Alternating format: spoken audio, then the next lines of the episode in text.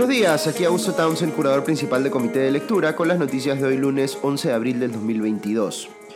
Dejamos atrás una semana que fue particularmente movida, pero la situación en el Perú está lejos de haberse tranquilizado. De hecho, hay varias noticias que se han conocido este fin de semana y anoche en los programas dominicales que van a tener repercusiones. Así que, como todos los lunes, les hago un recuento de lo que necesitan saber para navegar esta semana eh, en esta suerte de crisis permanente en la que ha devenido la política peruana. El podcast de hoy está abierto, así que quienes nos escuchan y aún no son suscriptores de comité de lectura, recuerden que es muy cómodo hacerlo, cuesta 12 soles por mes o menos si se suscriben anualmente en nuestra página web www.comitedelectura.pe slash planes y con ello tienen acceso a todos los episodios de mi podcast que sale de lunes a viernes, al podcast económico de Ale Costa que también sale de lunes a viernes por las tardes, al podcast eh, internacional de Farid Cajat que salen los martes, jueves y sábado, y a las sesiones de debate en vivo que yo conduzco todos los miércoles a las 6 de la tarde. Recuerden además que cuando se suscriben a Comité de Lectura, nosotros automáticamente les regalamos una suscripción a un estudiante de quinto año de secundaria, como parte de nuestro esfuerzo por acercar a los jóvenes eh, y hacer pedagogía sobre la política y la democracia, pues como quizá me hayan escuchado decir, Comité de Lectura, más que un medio, es un emprendimiento social que busca informar ciertamente, pero de manera que podamos acercarnos entre peruanos en nuestras posiciones, combatiendo la polarización irracional que se ha apoderado de nuestra sociedad y contribuyendo a que podamos volver a tener pues una democracia que funcione, donde podamos resolver nuestras discrepancias de manera pacífica, empática, con mente abierta y sabiendo que estamos todos en el mismo barco. La mejor manera de ayudarnos a que podamos seguir haciendo eso y escalar nuestro impacto es suscribiéndose o invitando a otros a que lo hagan. Ok, vamos con las noticias de hoy. Empiezo comentándoles los resultados de la más reciente encuesta de Ipsos Perú. El nivel de desaprobación del presidente Castillo ha subido a 76%, mostrando un incremento de 10 puntos desde marzo a la fecha. No existe precedente de un nivel tan alto de desaprobación en un presidente a estas alturas del mandato presidencial. Pedro Pablo Kuczynski llegó a ese nivel justo antes de renunciar al cargo, pero ya tenía 21 meses eh, eh, en él, a diferencia de Pedro Castillo, que tiene 8. A Alejandro Toledo le tomó muchísimo más tiempo llegar a esos niveles. En Lima, la desaprobación de Castillo llega al 88%, y según señaló ayer Alfredo Torres de Ipsos en Cuarto Poder, en algunos segmentos como el de los jóvenes, la aprobación de Castillo no pasa de un dígito. La situación del Congreso también es crítica. La presidenta del legislativo tiene 73% eh, de desaprobación y el Congreso como un todo es desaprobado por el 79% de los ciudadanos. Fíjense cómo algunos medios, según sus posiciones políticas, prefieren dar o mayor énfasis a la desaprobación del presidente o mayor énfasis a la desaprobación del Congreso. Pero lo que estamos viendo aquí claramente, por la similitud de las cifras eh, de ambos lados, es que la ciudadanía no está reaccionando a un enfrentamiento entre el Ejecutivo y el Legislativo, tomando partido por uno de ellos, sino que hay un grupo muy grande de ciudadanos que está fastidiado con ambos lados. Aquí hay una pregunta importante que hay que hacerse cuánta de esa desaprobación es contra la conformación actual de esos poderes del Estado y cuánta es de manera más general una suerte de rechazo hacia la democracia, porque sienten que ésta no funciona como debiera, eh, más allá de quienes estén en el Ejecutivo o en el Legislativo coyunturalmente. Estos matices son importantes porque si el sistema funcionara y el único problema fuesen las autoridades actuales, pues las cambiamos y cuando entren las nuevas, esos niveles de desaprobación tendrían que desaparecer en gran medida. Pero creo que todos sabemos intuitivamente que eso no va a ocurrir que buena parte de esa desaprobación es estructural y sustentada en la disfuncionalidad de nuestro sistema político. Esto significa que solo cambiar a los protagonistas coyunturales, por más que estos políticamente resulten insostenibles, eh, no soluciona pues el problema de fondo. ¿Qué es lo que quiero decirles exactamente con esto? Pues que necesitamos convertir ese sentimiento mayoritario de, entre comillas, que se vayan todos en algo más, Recuerden que eh, ya hubo hace no mucho tiempo una gran confluencia de indignación eh, de peruanos y peruanas cuando se marchó en noviembre del 2020 contra la toma del poder por parte de eh, Manuel Merino.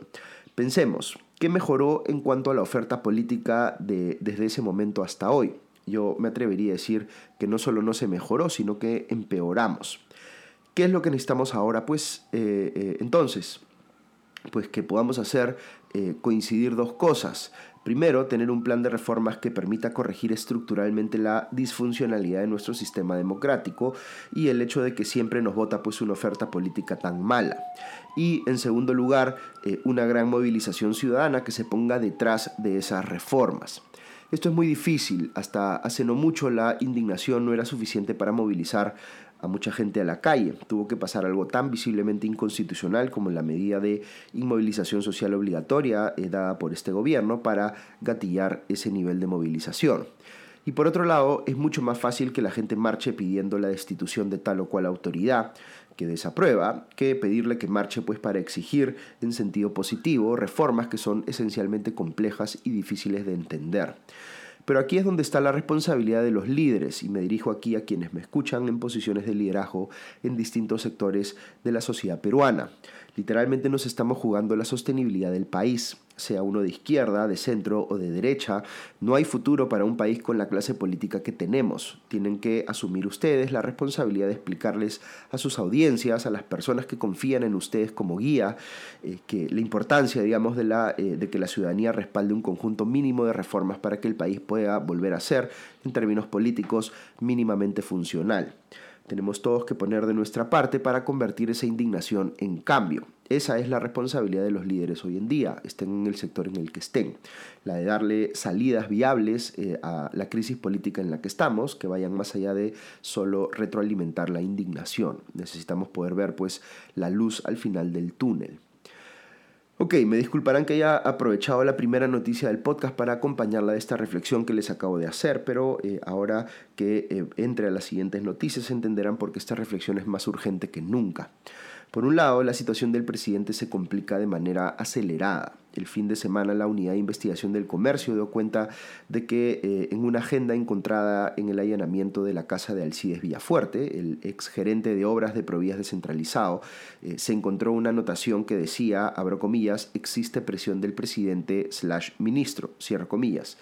Villafuerte está hoy detenido en conexión con la investigación por supuestos actos de corrupción en la adjudicación de la obra Puente Tarata 3 a una empresa que estaba siendo asesorada por la lobista Carlín López en un eh, proceso plagado de irregularidades, quizá la mayor de ellas que ambos postores pertenecían a empresas vinculadas. Carolín López ha declarado a la Fiscalía que existe una mafia de adjudicaciones irregulares de obras en la que participaba directamente el presidente Castillo. Así las cosas, esta anotación resulta extremadamente sospechosa y abona en favor de lo confesado por López. Es más, el diario revela la existencia de un colaborador o un aspirante a colaborador eficaz, mejor dicho, a uno identificado, que habría confirmado la presión del entonces ministro de Transporte, Juan Silva, para influir en las adjudicaciones de Provías descentralizado. Este colaborador eficaz eh, señala también que Villafuerte y otro miembro del comité de selección para la adjudicación del puente Tarata 3 eh, iban a recibir como soborno el equivalente a 0.5% del monto del contrato, es decir, poco más de un millón de soles, para favorecer así a la empresa de Luis Pasapera Adrián Sen. Un reportaje de Panorama hace referencia a este segundo eh, aspirante a colaborador, eh, colaborador eficaz y cómo su testimonio le ha permitido a la Fiscalía fortalecer su teoría de que el sobrino del presidente Fray Vázquez Castillo y el empresario Samir Villaverde buscaron controlar las adjudicaciones en provías descentralizado para obtener eh, sobornos. Dicho sea de paso, anoche Punto Final de Latina transmitió una entrevista con el ex secretario de Palacio, Bruno Pacheco, quien continúa en la clandestinidad, pero más que aportar este, nuevas revelaciones o detalles sobre presuntos casos de corrupción, volvió pues a señalar que no busca ser colaborador eficaz porque insiste en que no ha cometido delito alguno y se declaró más bien una víctima de, entre comillas, acoso político. Pero volviendo al presidente Castillo, se hizo conocida el fin de semana una, eh, fotografía de eh, diciembre del año pasado en la que este sale jugando fulbito a puertas cerradas en la Videna y se identifica también en la imagen a Roberto Aguilar Quispe, cuya empresa INIP, Ingeniería e Integración de Proyectos, ha firmado contratos con el Estado peruano en consorcio con empresas chinas por 530 millones de soles. Eh, en ese partido también habrían jugado los sobrinos presidenciales Fray Vázquez Castillo y Gianmarco Castillo.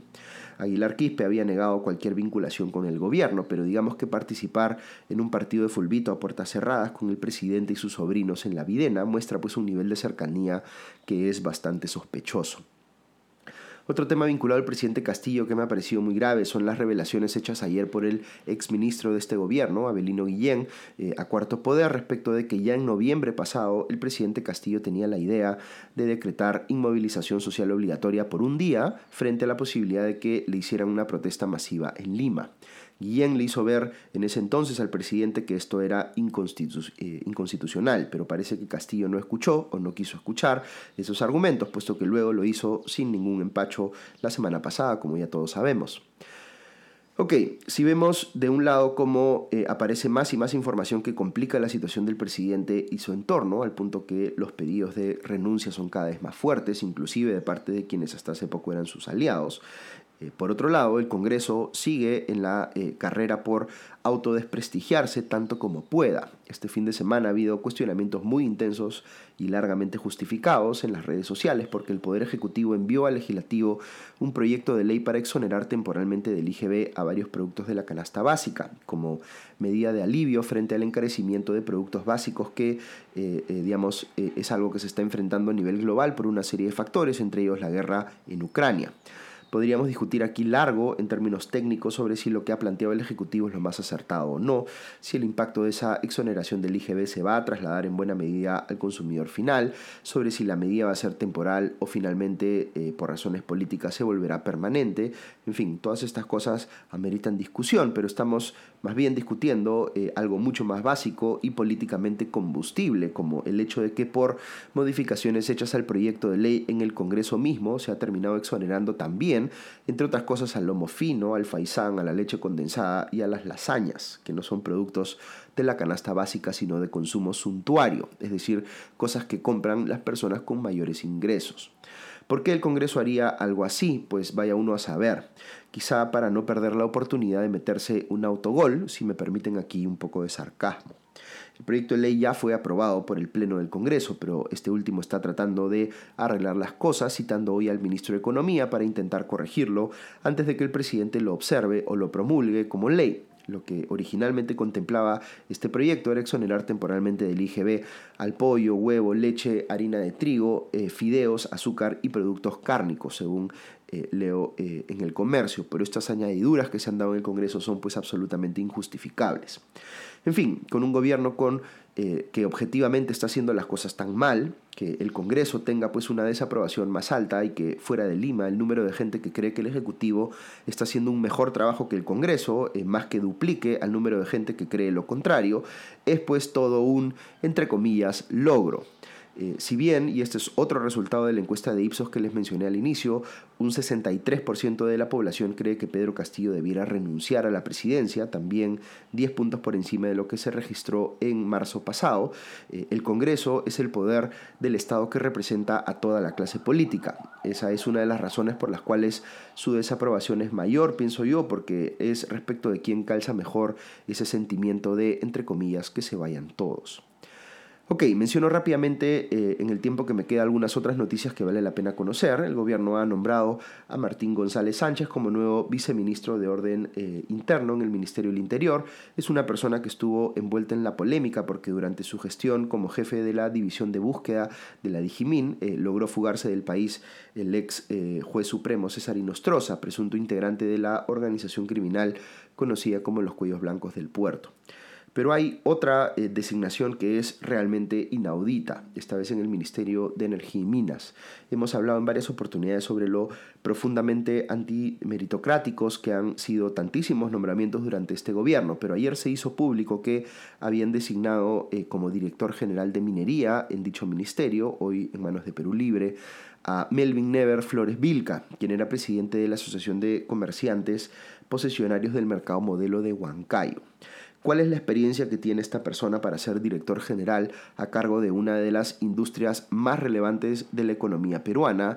Pues ninguna. Como bien decía el politólogo Alberto Vergara ayer en un artículo en El Comercio, este gobierno literalmente está demoliéndolo todo, particularmente la meritocracia en el sector público.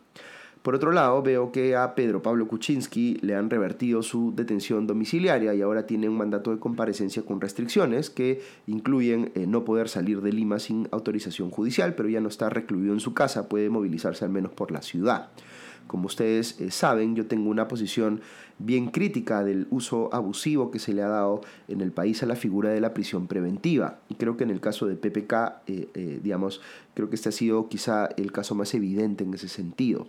Recordemos que Kuczynski u otros políticos podrían ser condenados al terminar sus respectivos procesos, pero la eh, prisión, preventiva no puede verse como una condena anticipada, sobreestimándose, por ejemplo, los riesgos de una fuga y limitándose de manera abusiva, digamos, la libertad de las personas, aun cuando estuvieran investigadas. Aquí creo que nuestra sed de justicia y de querer ver castigados a ciertos políticos, que por un lado es completamente eh, justificada, eh, eh, lamentablemente nos ha permitido condonar varios excesos fiscales y judiciales respecto de esas personas y hemos terminado defendiendo ya no el Estado de Derecho, sino el castigo a cualquier costo. Y eso es algo respecto de lo que hay que tener mucho cuidado como país, pues incluso cuando se trate de meter a la cárcel a quienes puedan haber sido criminales eh, estando encumbrados en altas posiciones de poder, uno siempre tiene que hacerlo con el derecho en la mano y no en contra del derecho. Ok, eso es todo por hoy. Que tengan eh, una buena semana y ya nos escuchamos mañana. Adiós.